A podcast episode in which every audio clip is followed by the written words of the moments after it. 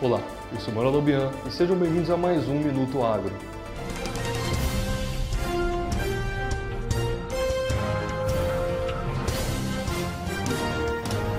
O Brasil completou um mês da proibição de exportações de carne bovina para a China. E isso devido a dois casos atípicos do mal da vaca louca em território brasileiro. Até o momento não há uma projeção oficial da China de quando irá autorizar a volta da importação do produto. Preço do diesel encerrou o mês com uma valorização de 1,97% em relação a agosto, isso segundo a empresa Ticketlog.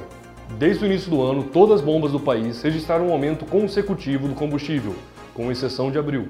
E o valor nas bombas se aproxima da média dos R$ 5,00, com o tipo S10 a média de R$ 4,983 e o diesel comum vendido a R$ 4,929. Em todas as regiões brasileiras, tanto o diesel comum quanto o S10 apresentaram aumentos no preço médio no fechamento do mês.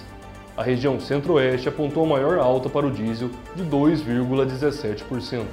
Escassez de insumos como aço, pneus e chips dificultam a produção de materiais, e a demanda se tornou maior que a oferta. Nos sete primeiros meses de 2021, foram comercializados mais de 31 mil tratores e caminhões em todo o Brasil, com um aumento de mais de 30% em relação ao mesmo período do ano passado. Em 2021, deve haver uma movimentação de 33 bilhões de reais, prevê a Associação Brasileira da Indústria de Máquinas e Implementos.